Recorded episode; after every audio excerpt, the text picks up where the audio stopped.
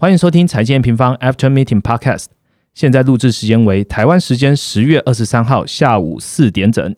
今天的主题是美国大选终局之战，选前必听的情境预测。按下订阅后，我们就开始吧。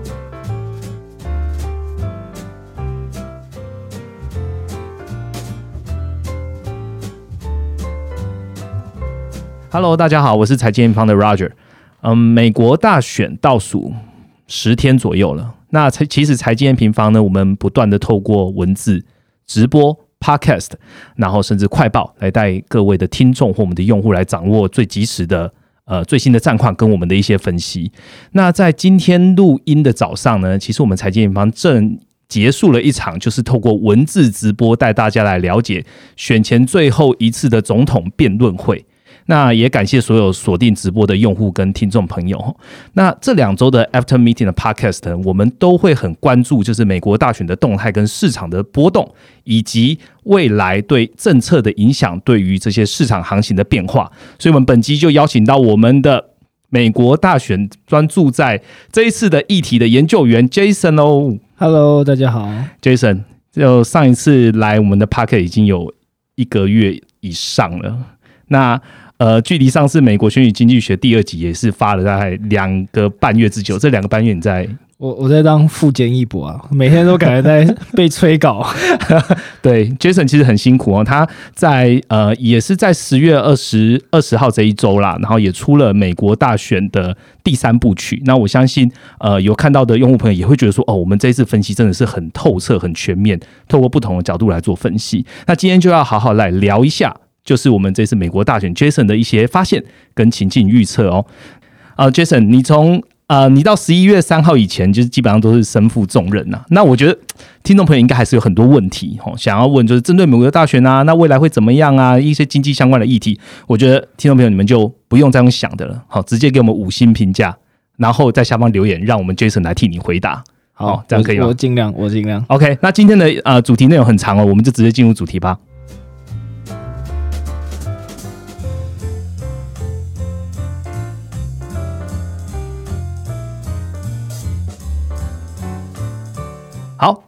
我们直接进入第一个主题喽。第一个主题当然就是在十月二十三号今天呢发生的美国大选的最终最终一次的辩论会哦。那呃，我们今天早上透过了这样文字直播，其实我们也呃整理了一些心得跟我们发现的一些政策，去可以分享给我们的听众。那 Jason 直接来帮我们划重点吧。好，先讲一下这次辩论的重要性好了。那其实多数人的预期是啊，就是今年。川普在疫情，然后还有种族议题爆发之后啊，民调一直在落后嘛。嗯，那辩论有可能会是他反败为胜的关键。对，但结果他第一场辩论呃疯疯狂在插嘴，然后第二场辩论又因为他自己得 COVID nineteen，嗯，然后所以取消了。所以那第三场辩论自然是他现在是呃。最后奋力一搏的关键了。对啦，其实我有发现这一次一开场，就是川普好像采取就是比较低调，不知道是最近一直赶场没有，比较应该比较控制啊，没有在插嘴。对，所以他有点循规蹈矩。那反而是反观就是拜登啊，就是在第一题就是在终结疫情这一块就拉高情绪，然后双方应该都有设定就是自己要进攻的一些策略了。那是不是就你讲的就是奋力一搏的一些情境？肯肯定是要奋力一搏的。嗯，但呃。我我自己是觉得，川普在第一场辩论之后，他绝对是有被测试。呃，may maybe 他他的顾问们警告不要再插嘴了，因为插嘴之后，反而他的名调是有在差距的，对，是是差距时候来扩大的。是，不过呃，从另外一个角度来想，就是第三场辩论到底重要性高不高？我觉得有两个点可以思考，就是第一个是呃，二零一六年的时候啊，大概呃选前还有十趴到二十趴的选民是还没有决定要投给希拉里或川普的，嗯，但今年。大概只有大概五到十趴的还还没有决定的选民，这这个比例是比较低的。那就是一直是川普他能抢下的这个饼已经开始不多了，而且所以除非拜登在这次有严重的失误，嗯，或者是接下来又出现比如说十月惊奇，嗯，那不然呃，川普要挽回或逆转胜的时间窗口正在缩短。我我们是这么是不是就代表就是隐性选民的破？它其实跟二零一六年比起来，其实今年是少很多的。其实应该是说，也不是隐性选民，是未决定的选民。OK，就当时因为呃，希拉里跟川普两个人都还没有上任嘛，两个人你都不知道到底谁会比较好。了解。可是毕竟二零一六年到二零二零年已经经过四年了，那选民都可以知道过去四年川普的政绩，他们会。更更容易做出决定，嗯，嗯你要投给谁，是或是你要投给拜登。嗯那呃，还有另外一个角度可以来思考，就是第三场辩论性还高，重要性还高不高？嗯，那其实呃，在我们录录音的当下，目前已经有四千八百万个美国人投出选票了，透过提前选票嗯或者是不在籍选票、是或邮寄选票的这些方式，已经有四千八百万人。那比较一下，二零一六年当时的投票人数嗯大概也才一点三亿人次。OK，那那如我猜观众听到我们 podcast 的时候，这个数字应该已经会接近，已经会超越五千万，甚至接近到六千万的这个数字。所以快五十 percent 的人对，没错，可能今年可能今年五十趴的人会在选前就已经投出他们的选票，OK，所以 again 就是川普能挽回颓势的的那些选民嗯会越来越少，因为很多人都已经下好决定了。嗯嗯。那辩论会呢？本身的辩论会那回到辩论会本身，那嗯。这一次的辩论会主持人是 NBC 的驻白宫特派员嗯。Kristen Walker，嗯。那他选了一样是六个主题，是。防疫、美国家庭、种族议题、气候变迁、国家安全跟领导能力。嗯。那比较有趣的是啊，因为第一场呃吵架大会嘛，对。所以总统辩论委员会啊创历史的说，呃头两分钟，呃每一个候选他们可以获得两分钟的发表演说的时间，嗯另外一个候选不可以插嘴。不被打扰的发表演说时间。他们会发，他们会做一个关麦的按钮。对，OK，反正基基本上就是算是，呃，可以看一下美国民主也没有到怎么多 多特别或者多了不起的哎，什么样子。到底有没有关麦啊？其实应该是有啦，就是如果我们看、呃川普他他有几次演讲到最后面两分钟的时候，嗯。他声音会突然消失，那个 OK 应该就是被关麦的 OK，一个提醒。我猜应该就是那个。嗯，嗯 OK，那第三场辩论啊，媒体大多大多用几个形容词来描述这场辩论啊，像是意外的很正常，嗯，或者是确实。更多实质内容、更多政策内容啊，嗯。相对来说也更沉稳了。那因主要的原因的确就是两个人没有在互相插嘴，嗯也比较少有那种人身攻击的部分。是。那针对六大议题的话，OK，那我们就快速带过一下六大议题两个人的一些呃 talking point。OK，就主要的一些论、嗯论论点。嗯那像针对疫情的话，其实川普还是一样认为美国的疫情、呃美国的防疫做的不差，嗯应该要赶快重启经济。那疫苗可能会在近期内就有好消息嘛？对那拜登其实不意外的就还是一样指控川普在一月其实就知道，呃，疫情很严重啊，嗯，那你都没有跟美国人民讲，嗯然后还有口罩，对啊，甚至他认为说，比如说年底前可能还会有大概二十多万个美国人死于疫情。嗯，所以其实疫情方面啊，两个人还是一样互相指控啊，嗯就指对方说你做的不够好，呃，没有，你做的更你做的会更差。更差。对 疫疫苗这一块，我可以补充一下，就是其实我们在十月二十号这一周也有邀请到我们呃。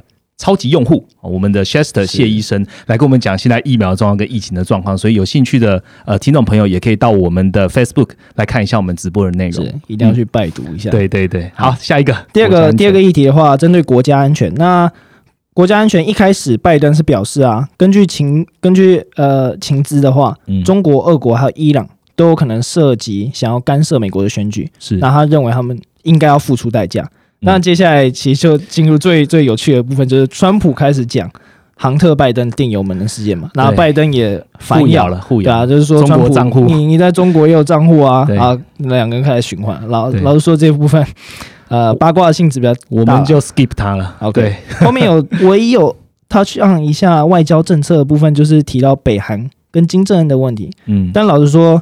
呃，这两次辩论都没有特别提到两个人对外交政策的一些想法，我觉得是好像有点弱化了哈。有一点有一点可惜，但也有可能就是美国人现在觉得国内议题更为重要，嗯。而不是外交议题了。是，那后面还有提到像是欧际健保啊、非法移民、美墨边境的非法移民、种族歧视、刑事司法改革。嗯。那川普主要的论点就还是像拜登当了你当了这么多年政客，你还是没有做出改变啊，啊，或是、嗯啊这些就是你跟奥巴马时期的遗毒嘛。有有有，我在这一场辩论听到很多奥巴马，每次都被召唤出来。那被点名了，躺这些中枪。他然后最经典的可能他就一直在讲说，呃，拜登是 all talk no action，就是只会讲，光说不做。对 OK，对，其实川普有蛮明显讲出来，说你们就是没有做好，所以我才出来啊。对对对对他都是这样这是。他他四年来一一贯的作风嘛，就对是他不是一个他不是华盛顿政客，对他不是个华盛顿圈内人。是。OK，那接下来这个比较，我觉得比较值得关注，但不一定媒体会特别报的，嗯。在气候变迁还有能源议题上面啊，其实我觉得拜登有点小小失分，而且是有点落入川普的呃陷阱，对，可以这么说。那基本上川拜登还是一样表示支持再生能源嘛，然后甚至认为说这可以带动一些就业机会啊。那是川普则表示，其实美国现在就已经是能源独立啦，为什么要走到再生能源嘞？啊，嗯结果拜登这个时候就被调出了一句关键的话，他说：嗯。第一个，他要停止石油产业的补助啊，其实这个他讲过；第二个是他强调美国应该要从石油产业转移到呃再生能源，他用了一个字叫 transition，就是转移。然后川普听到这句话，他就哇抓到把柄抓到了，抓到了，就等你这嗯。这这一个多月就等你讲这个话，他就讲说啊，你记得德州啊、宾州、奥克拉荷马州这些选民，就点名那些产油的州，对吗？这些仰岸石油产业的地方怎么办？你都忘记他们了吗？对，对啊，那那我觉得这个地方其实是有一点小危险啊，因为现在嗯。宾州是很重要的摇摆州，是。拜登会不会在这边失分，然后选民或者一些摇摆选民就跑去做出一些给抉择，川普给川普，这是我觉得接下来一两呃一周十天的时间需要密切关注的。嗯嗯嗯那最后一题，最后一题就是讲讲到领导能力还有风范。嗯那主持人问说，如果你当选美国总统的话，明年一月二十的就职演说，你要传达什么样的讯息？嗯呃，也是也是蛮有趣的。那表拜登表示啊，那我会是个美国人的总统，嗯，不管你有没有投给我，那我们要选择希望而不是恐惧。我们经济会增，我们我们要让经济继续增长，我们要克服种族歧视，创造工作机会，扶持再生能源，嗯叭叭叭叭叭嗯，，政客比较政治正确一点。对对对 OK，那川普川普怎么说呢？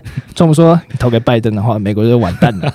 那如果拜登当选，你们一定会遭遇最严重的经济大萧条。对，持续恐吓，好，很有趣。嗯对，那那基本上这六大主题嗯，快速带过一下的话，老实说，谁输谁赢，对我来说不重要。因因为第一个，如果你是川粉啊，你一定会认为川普赢了嘛。嗯。那如果你是支持民主党，你也会认为川川普可能说的不是不是不是真的，谎，对啊所以呃，我我不会去评论谁赢谁输谁输谁赢，嗯，因为不是很重要，而且赢了辩论也不一定代表真的选选选民就会选民就会投给你嘛。对不然你想说第一次辩论的话，辩论的时候，其实川普的气势的确是压压制过过拜登啊拜登嘛，嗯但在民调上面没有显示这样的优势啊，所以还是一样在意的是接下来十天或五天，嗯，呃，民调会怎么样的改变？怎么走？对，嗯这个是才这个才是重点啊，就是谁输谁赢不重要。嗯，好，我简单给个结论然后其实这一次的辩论会，我其实看过各大媒体跟我们自己的呃讨论之后，我们就是觉得嘖这次辩论看得懂了，嗯而且呢，我们终于了解双方一些诸透透过一些他们的对话，了解一些政策主张。可是是否真的影响最后的民调或是选情，那不一定。对，好，那我们就来看我们下一个主题，Jason 如何来做一些情境分析吧。好。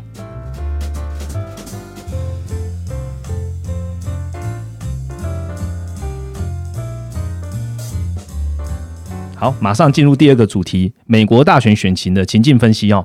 听完辩论会之后，我们来听一下 Jason 在这一次美国选举经济学的第三部曲里面的一些脉络跟框架。Jason 来跟我们分享一下好了。好，那因为刚好是文章抛出来之后第一次录 podcast 嘛，那是应该也是这一系列文的最后一篇大文章，那就借由这个机会产呃分享一下我呃做这一系列分析的一些理念跟假设好了。嗯，那其实我在做的时候，一一开始一直有个也不能算挣扎或 struggle 吧，可就是我很担，我其实很担心，就是说会因为我们支持我们比较喜欢某些候选物，嗯。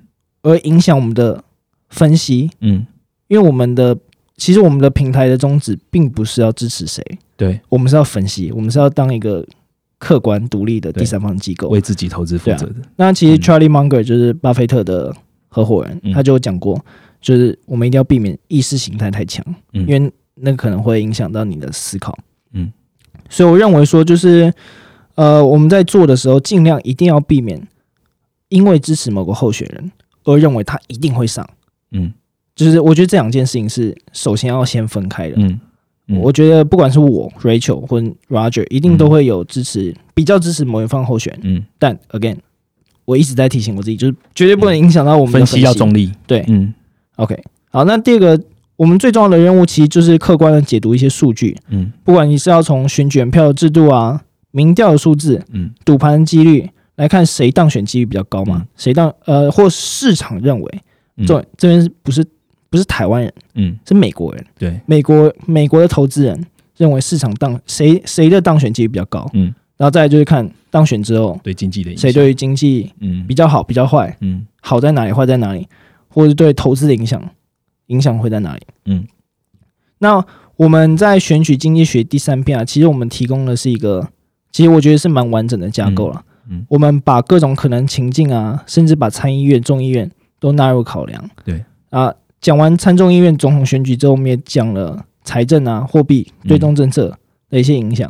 那我觉得用户看完我们的架构之后，你不一定要认同我们所提出的最高几率的可能性，嗯最高几率的情境会是哪一个？嗯但至少我觉得这是一个完整的架构。嗯我们之前提出的几率也有可能会在未来十天之内大幅转变，嗯对啊，所以我觉得有一个架构提供用户嗯来分析，我觉得这样是一个我们已经有做到尽善尽美的工作了。嗯。好，那进入到情境的分析的部分，首先，其实我们可以先从两个两种情境来想，嗯，两种情境差别在于。美国时间十一月三号投完票之后，有没有办法在二十四到四十八个小时之内确认谁赢了？嗯。如果哦，我们认为大概不能确认的几率应该是小于十趴左右，嗯开票当天就能确认的几率还是比较高，大概九十趴。嗯，OK，好，那是不是有这个可能？其实，在两千年的时候，就是美国选举的小布希对高尔那一次，其实就有发生一次选举的争端嘛。对那其实就曾经触发过，就是重新计票。那当时重新计票市场也有蛮大幅度的一个回档的，所以如果我们先讲这个十趴好了啦，如果战况就持续焦灼，十月三号都没办法理清的话，那双方阵营他们会怎么做？是不是就不会轻易宣布败选，继续这样耗下去？对，其实蛮有可能。像像市场现在的确是有前一阵子有在关注说两千年的案例会不会重新、嗯重新上演。那两千年当时的案例就是高尔跟小布希嗯在佛州，呃都没有呃，应该说开票当天晚上没有人取得超过半数的两百七十张选举人票。嗯差就差在佛州还没有开完，嗯结果后来佛州开了之后啊，那个发现小布希只在佛佛州领先少于两千票，两千张票，所以就触发自动计票，嗯对呃，重新计票。嗯那后来搞了搞了六个礼拜，，嗯最高法院才裁定，就是佛州要停止人工计票。嗯啊高尔才隔几天之后就宣布败选。那。不过根据美国一个选举统计网站 Five Thirty Eight 他们的预测模型啊，只有五趴的几率会发生，就是开票当天没有人拿到两百七十张，票，嗯。然后可能最终的选举结果要靠一个州或数个摇摆州的重新计票来确认。嗯那像其实像我们刚刚，但但其实像我们刚刚讲的，就是其实现在已经美国有超过五千将近五千万个选民投出他们的选投出他们的选票，而且像是摇摆州啊，像是呃宾州、威州嗯、密西根州、佛州还有亚利桑那州，他们不在籍投票申请比例都很高，就是很多人已经拿到这个不在籍申请，呃，嗯不在籍投票，嗯可能之后就会投了。然后还有一个更更夸张的，就是像密西根州啊，嗯他们可以允许选票，只要你的邮戳在十一月三号之前，嗯，你的选票十一月十七号之前抵达，就可以被计票。它这个是最久的，对不对？它不是最久的，我记得华盛顿 D.C. 好像可以更久，哇，对，所以这以是有可能的变数啦。所以其实很有可能，也有可能出现，比如说大量选票很晚到，嗯，十一月三号以后才到，十一月三号才到，嗯，嗯，那就是慢慢才开才能开票嘛，是，或是因为今年有太多选票是用邮寄的，嗯。所以开票过程很长。嗯。那如果这发生这种情况的话，也有可能会出现短期内无法确认选举结果。所以刚刚讲的第一个就是重新计票，那个差别差距太小，嗯触发重新计票。第二种情况就是，比如说大量选票延迟啊，嗯开票开太久，嗯然后导致短期之内无法确认选举结果。嗯，那还有什么情况会无法知道？还有一个比较疯呃，或许我觉得比较疯狂一点的可能性啊，当然嗯几率大概只有一趴，嗯，也就是选举人票数，因为只有五百三十八张票，如果平票，就两个人都拿了两百六十九二六九二六九269 VS 二六九，那就平手了。那平手那就非常的有趣，但各位各位呃听众不要觉得这不可能，因为如果我们自己算了，拜登如果拿下密西根、维州、亚利桑那，川普如果拿下佛州、宾州、北卡、哦还有爱爱奥瓦、缅因州的第二选区，嗯，两个人就刚刚好二六九对二六九。好，每一个州的选举人的数目我们就不再列了哈大家可以回来看一下。大家可以在在我们的那个呃部落格这边部落格文章里面看那个对二六九 VS 二六九了。嗯，那如果真的发生二六九对二六九的情况啊，嗯，这个也很有趣。要怎么决？要怎么判断谁赢？判断的方法是，明年二零二一年一月六号的时候，国会会举办联席会议，就是参众参议院跟众议院一起办的一个会议。嗯，他们会举行一个所谓叫应变选举 （contingent election）。嗯有五十州的新任众议员代表，一周一票的方式来投票。这边要特别注意，通常呃这边是一周一票。嗯，虽然众议院有四百多位众议员，嗯可是他们还就是我刚刚讲一周一票，谁的州多谁赢？谁的州数多谁就赢了。所以共和党现在有二十六州，嗯很有可能就是川普会连任。嗯 OK，所以如果真的出现两百六十九比两百六十九，可以预期川普应该会连任。刚刚 Jason 是提到了，不管是选票延迟啊，或是开票过程太长，甚至是二六九 VS 二六九，基本上就是大概就是在 ten percent 以下的几率会发生。所以，我们其实刚刚讲完那一个 corner case，我们可以来看一下，还有九十 percent 的可能性是十一月三号就知道结果了。是是是。那现在的选情看起来，拜登在全国民调，我们十月二十三号来看的话，全国民调基本上还有将近八 percent 的领先。Jason 接下来这几天怎么看？好，我记得我们第二篇呃在讲选举人嗯票制度还有摇摆州的时候，我们曾经有讲过，全国民调其实不是那么重要。嗯虽然现在拜登在全国民调稳定领先七到十趴，但重点还是在摇摆州嘛。是那其实如果我们观察两个最关键的摇摆州，最有可能决定谁当选，嗯摇摆州，一个是佛州，一个是宾州。嗯那在十月的最新整合的民调啊，拜登在宾州的领先幅度大概只有在五趴左右，嗯，这其实是介于误差范围之内。其实拉近了耶。对，嗯，呃，前几周最高有到七趴八趴吧。嗯。那佛州的选战日更为焦灼了，嗯。像有一个有一个相对来说比较中立的民调机构叫 Hill and Harris，嗯。他们是显示双方是平手。嗯。那呃比较偏向共和党的 Trafalgar，嗯，他们是显示川普领先两趴，嗯，所以我们可以看到这两周其实双方蛮焦灼，都都蛮焦灼的。嗯。好，这么讲来说好了，单纯就民调现在统计的胜，呃，应该说单纯就民调来看的话，嗯就算你考虑到民调误差的可能性，嗯我自己认为拜登的赢面略略略略略略大于川普，这只是我的想法。嗯好，我现在的想法是，川普可能会拿下佛州、爱荷华跟 Ohio，这我觉得是蛮有可能拿下这三州的，嗯但他也蛮有可能会丢掉亚利桑那甚至北卡，嗯，剩下铁锈带三州、威州、密西根、宾州的民调，目前拜登也还是领先，虽然他领先的幅度不是很大，可能就只有五趴，密西根州有到七趴了。那 again，大家一定会讲说民调可能会误差嘛，嗯。我我觉得现在是五波，嗯。那只是拜登现在，你如果单就你先，就算你考虑民调误差，他还是几率大一点吧。是。OK，单纯就民调来看哦，先不要讲什么其他的，不要讲什么其他经济数据，嗯甚至你如果看一些像 Five Thirty Eight 他们给的预测模型，他们给拜登的胜率高达九成，我觉得嗯我们这样估拜登高一点点，已经算蛮保守的了。嗯但我觉得方向性应该不会差太多。嗯 OK，当然还是要讲一下，不要轻易排除川普嗯再度上演二零一六年逆转胜的可能性。嗯就算我们刚刚说川普胜选几率比较小一点，但是就像你打二十一点一样，你你居然拿到 Black Jack 的几率比较低，但也不代表你不会拿到嘛。嗯嗯所以如果川普真的连任，我不会太意外啊。我意外的是民调公司这四年真是没有长进。OK，那我觉得听众一定会 murmur，就是说二零一六年之后，我们到底还可不可以相信民调？嗯那其实我这一两个月我也看了很多像 Five Thirty Eight 他们提供的文章，我可以跟各位分享一下我的想法。嗯第一个就是不要看个别民调，不要只看你想要的民调，不要只看你喜欢的民调，嗯。最好看最最好去看像 Real Clear Politics 或是 Five Thirty Five Thirty Eight 他们整合各间的民调，你去看嗯。各间民调他们的趋势到底是往上还是往下。嗯。如果大家都往上，那真的就有可能是拜登还是在领先；但如果大家都开始在收紧，嗯。那 maybe 就是川普几率越来越高。Jason 刚刚提到的就是要看整合性的民调，基本上大家也知道嘛，就是美国的媒体基本上也有所谓的偏蓝或偏红，所以如果你本来就比较偏蓝或偏红，你当然会去注意到你的舒适圈所看到的民调出来的结果。是嗯 OK。那第二个点就是，大家还是要还是要问民调到底准不准？呃，我这么讲，民调是抽样，嗯，呃，一般普选才是母体嘛。那你有抽样就会有误差，那抽样误差到底会多大嘞？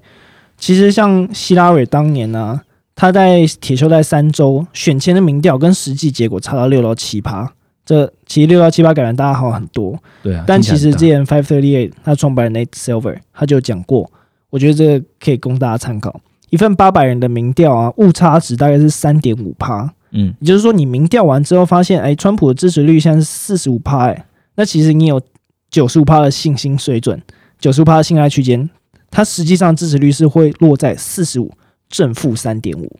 嗯，好，有趣的是，因为你今天是两个人在对决，对，所以这个误差值要乘以二，嗯。也就是说三点五趴乘以两倍，七趴以内的变动都是有可能出现的，嗯嗯。所以这是这只有九十五趴的可能性哦，嗯，九十五趴的可能性就是二十次里面还会有一次是是是 outlier，OK，、嗯。OK，所以七七趴以内都是有可能出现变动的，嗯，这也是为什么我们之前在讲的误差值大概最高就是七 percent，甚至有以上的可能。，对，当然我们要小心的一个点是，第一个是误差是不是真的就会偏向有利川普的方向？我不知道，二零一六年发生过，二零二零二零二零年就一定会发生吗？我不知道，我真的不知道。嗯而且就算发生了，程度会不会一样？会不会更大？会不会更小？我们都不知道。就是这个结果一定是要等开票完之后你才会知道嘛，所以不需要 assume 说一定会有利川普或者一定不不利川普。嗯 OK，第二个是呃，当然理论上来讲，变动越大，几率越低，所以发生一趴误差的发生一趴误差的几率还是是低于发生十趴误差的几率。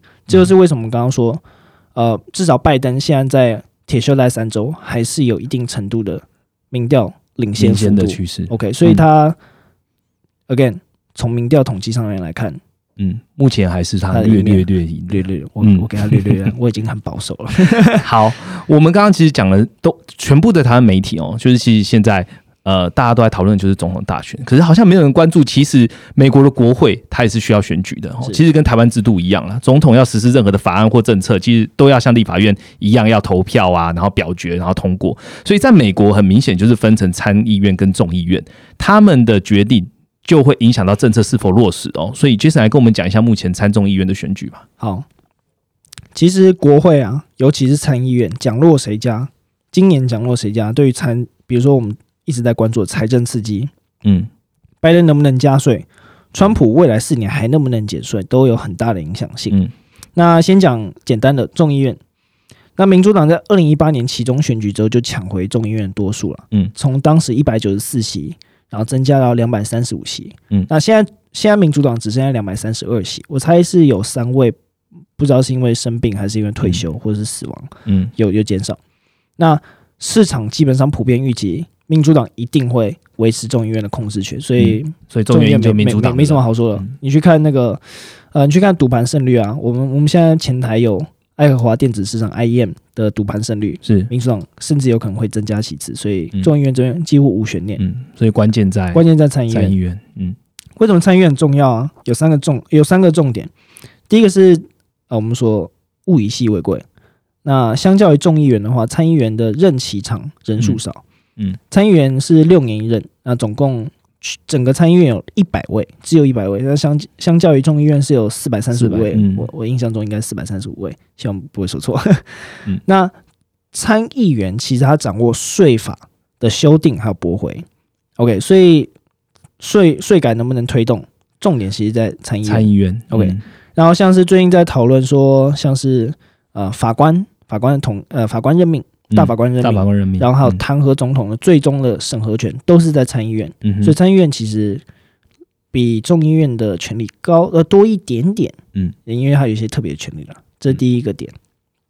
第二个点就是我们刚刚提到，因为他掌握税改，嗯。而且这几年美国呃，大概这二十年来，美国左右派的那个意识形态越来越两极化，嗯。所以你通常是要完全执政的机会，呃情况下才有机会做重大的法案改革，像二嗯零一零年的欧巴欧基健保，嗯。或二零一七年的呃川普税改，嗯。都是在完全执完全政。的情况下，你才能做，就是你有总统支持，然后你有参众两院的支持支持，你才有办法推动。嗯。那第三个，为什么参议院很重要嘞？是因为其实有一个有一个政治学上面的名词叫做依偎效应。嗯。那依偎效应可以把它想象成，呃，通常如果今天总统或一个党派总统候选人很强，他可以带动地方候选人的一些选票嘛，就是如果嗯。上面的人很强，下面的人也会被他母鸡带小鸡的对母概念啊，鸡带小鸡联动效应。嗯，以二零一六年为例的话，基本上希拉蕊赢的州，民主党参议员一定赢；嗯。川普赢的州，共和党参议员一定赢。嗯。二零一六年是一百趴的联动现象。是。那过去这二十年来，这个依偎效应也是有在逐渐上升，大概从过去的六十趴，逐渐慢慢上升到七十八，甚至有到八十八的现象。所以参议员跟总统选举会有个联动效应，对、嗯 o k 所以很有可能就是谁赢了就一起打包带走，嗯对，没错，嗯这是蛮有可能的。那回顾一下，就是参议院今年的选举状况。呃，共和党现在是参议院的多数党嘛，现在有五十三个席次，那嗯民主党加上独立选独立议员，嗯目前有四十七个。嗯，那今年总共会有三十五个参议院席次要进行改选，嗯共和党要防守二十三个。嗯，那我们刚刚讲说，因为通常法案需要至少过半数，五十或是五十一，等一下解释为什么是五十或五十一。也就是说，民主党啊，他要从四十七过半数的话，他至少需要增加净增加三席，嗯或净增加四席。为什么会有这个差别呢？是因为如果参议院平手五十五十的时候，会由副总统跳进来进行表决。，OK，OK，所以如果民主党现在净增加三席啊，五十五十，嗯那刚好拜登又胜选，嗯，Kamala Harris 就可以进来投票。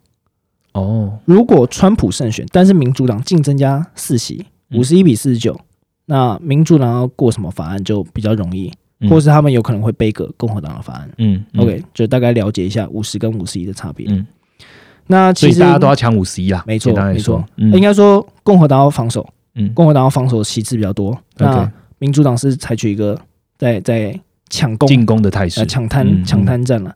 那的确，在共和党目前来说比较比较危险一点。嗯，那我们来就是大概算一下，好，民主党四十七席，目前四十七席，但是他们在阿拉巴马州很有可能会掉，因为阿拉巴马州是传统铁红州，现在好现在剩四十六席。嗯但问题来了，共和党的现任参议员啊，在亚利桑那州、科罗拉多州、北卡罗来纳州、缅因州、爱荷华州，依照呃不确定的程度，嗯。就是越前面的越越容易被翻盘。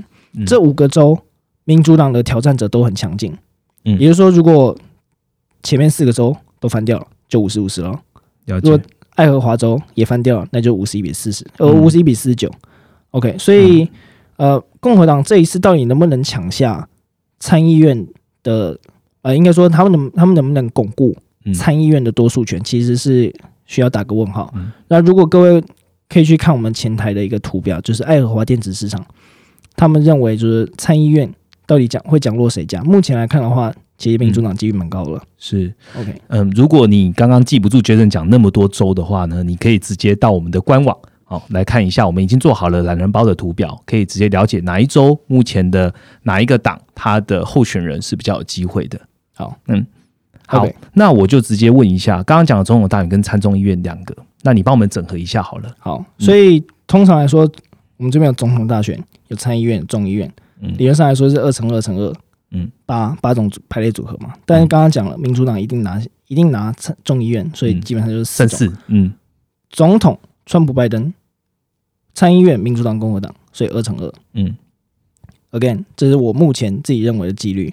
嗯，我们目前认为说，所谓的 blue wave 蓝色浪潮，也就是民主党同时拿下总统、跟参议院参议院，还有众议院嗯。的几率略高，嗯。略高于维持现状的状态。维持现状就是所谓的川普连任，嗯。参议院还是共和党的，嗯，again，这是悲伤就是整合民调目前的数据，赌盘胜率，然后我们同时还是有考虑到民调误差的可能性，嗯就算但就算就像我们刚刚讲的，铁锈带目前还是倾向拜登，会不会出现翻盘？我们继续持续。刚刚提到的宾州对于能源政策错这样的辩论也有可能。嗯那再考量到依威效应，也就是参议院会跟着总统选举一起走，嗯，那有两种可能，就是拜登上，但民主党没有拿下参议院，嗯或者是川普上，民主党拿下参议院。是那这两种情境不不是不可能发生，但我们觉得几率比较低一点，嗯。因为 again 我们刚刚讲的依威效应的关系，嗯。而且如果发生的话，未来政策推动会比较困难。不方便，嗯。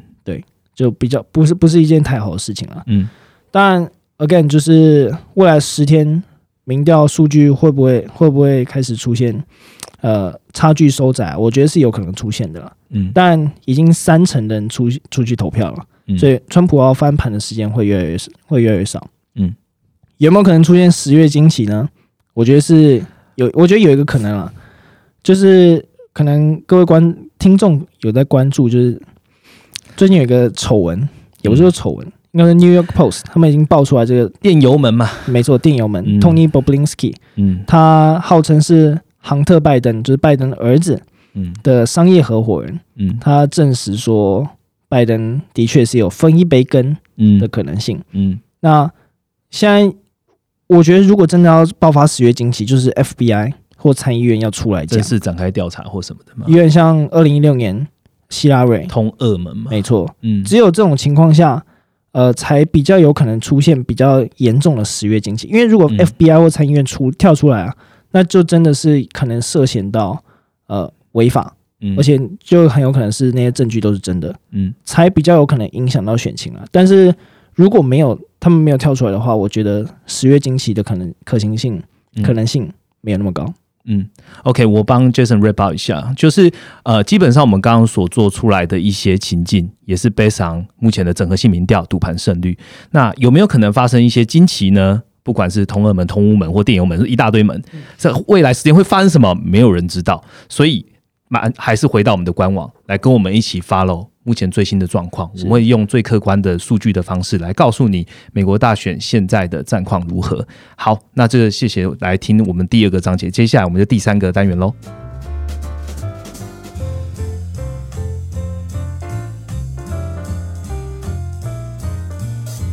好，最后呢，我们就来讨论政策的部分哈。目前呢，其实主流媒体比较少提到的就是呃财政政策跟货币政策。我想先从货币政策开始了，因为其实大家知道联总会的主席他也是有任期制的。那这一次的联总会主席鲍威尔任期直到二零二二年的二月，所以大家其实有在发了 M 平方近几次 FOMC 会议，就会知道说，哎、其实鲍威尔在这一次的 COVID-19 的疫情下面，他是比较偏就是鸽派的去执行一些货币政策的一些。呃，实施一些货币政策。那鲍威尔任期到底到底会不会被换掉？那总统对于鲍威尔的想法是什么？